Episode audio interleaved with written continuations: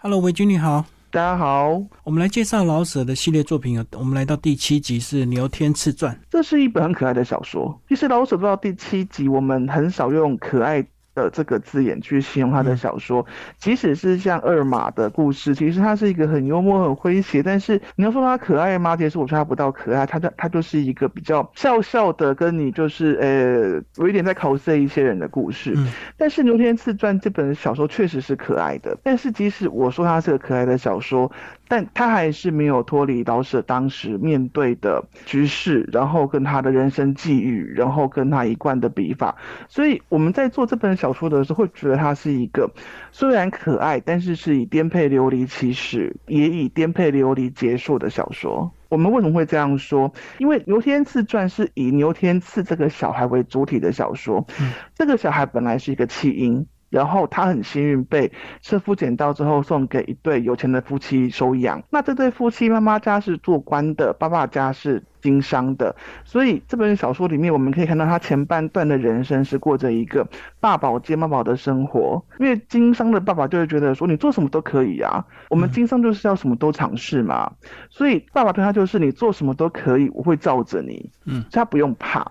妈妈就会觉得说，你以后是要做官的，你不是要去经商的，你应该要更有威严一点，有什么事情招待人去办就好，你要有个官样子。所以妈妈就觉得说，你什么都不要做，所以她就在这种妈妈保护你什么都不要做。爸爸保护你做什么都没有关系的环境下长大，所以这个小孩显得比其他小孩更天真。然后他在进入学校之后也出了很多糗，然后也面临到很多困难。那他最大的困难是什么地方？我觉得老舍的地狱其实就投射在这里。我们今天提到老舍是一个就是经历过亡国、经历过战乱，然后经历过内乱、经历过内战的人，他看过太过太多颠沛流离，所以他在。以颠沛流离当做一个开始，一个弃婴被收养到中段的时候，故事发展到什么地方呢？故事发展到父母都过世了，而且因为他是一个弃婴，所以两边的家族都认为说你没有资格继承我们家的财产。他就是等于有点像是被半骗，然后半威胁，就是两边他爸妈家族的人就把钱都拿走了。他从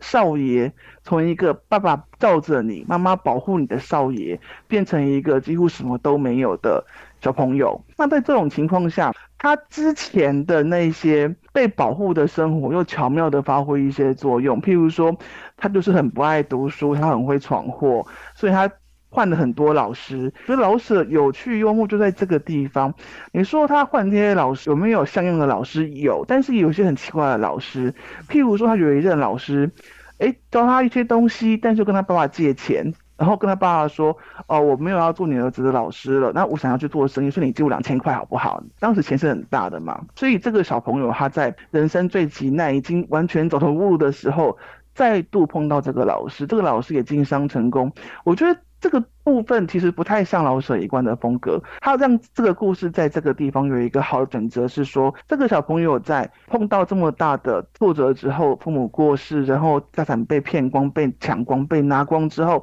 还有一个他过去的老师，因为被他爸爸帮忙，是愿意帮助他啊，我现在还你钱，我还要给你利息，让你有一笔钱可以去北京读书，让你有更好的发展。那其实读到这边的时候，我就忍不住回去对一下他这个故事，他写的时间也刚。好就是是在老舍大女儿刚出生一年多吧，他刚好那个时候要下定决心成为作家，然后虽然很忙很乱，然后家里一堆事情，可是我相信可能是在已经有小孩的情况下，他又对人生有一些比较柔软的想法跟理解，所以他在故事转折之后，他又让这个小朋友有一个新的开始，是说这个以前被他父亲帮助过的老师愿意资助他去念好好念书，然后成为一个有用的人。那回过头来，我们就会发现说，这个故事老舍其实他其实刚完成的时候，他其实不太满意。我相信有一部分是因为其实没有他过去作品的那么那么尖锐，但是。某种程度上，他在这个时候也刚好就是一个他在思考要不要成为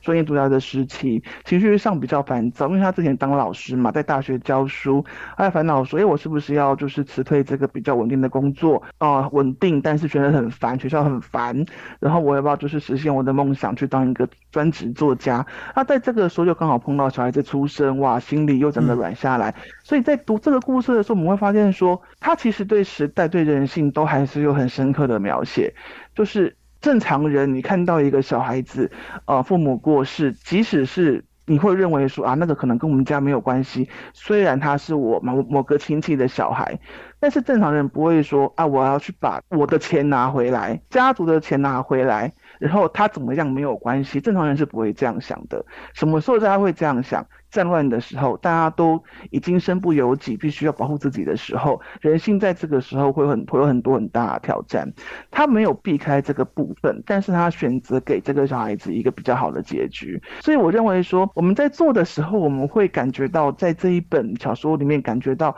老舍的一个转变，跟他笔触上一个比较柔软的部分。哦，所以跟他创作的时空背景是有关的，对不对？对对对，其实对对他的十秒是很有趣的。在后面有提到说，因为他那时候女儿。长女刚出生了，对对对，所以就没有他过去小说，像我们过去读他《骆驼祥子》的时候，或者是读老张的哲学的时候，那个惨就是一路惨到底。没有转圜余地的惨，但是到这边这个故事一边惨一边颠沛流离，一边人性又很黑暗，但是他有一个很可爱的转折。所以虽然他自己说，其实这一篇作品是他当时的一个连载作品，他说每一个章节他都要每一次连载，而且是有一点苦恼，就是所以我每次连载我都要给读者一个 surprise，然后都要让你们期待下一次什么，我等着看这个故事，因为职业作家嘛，难免会有这些需求，他会对自己的写作受到限。制有一些抱怨，但是回头看整个故事，其实还是很精彩。而且就是在他过去的那些洞悉人性的笔触底下，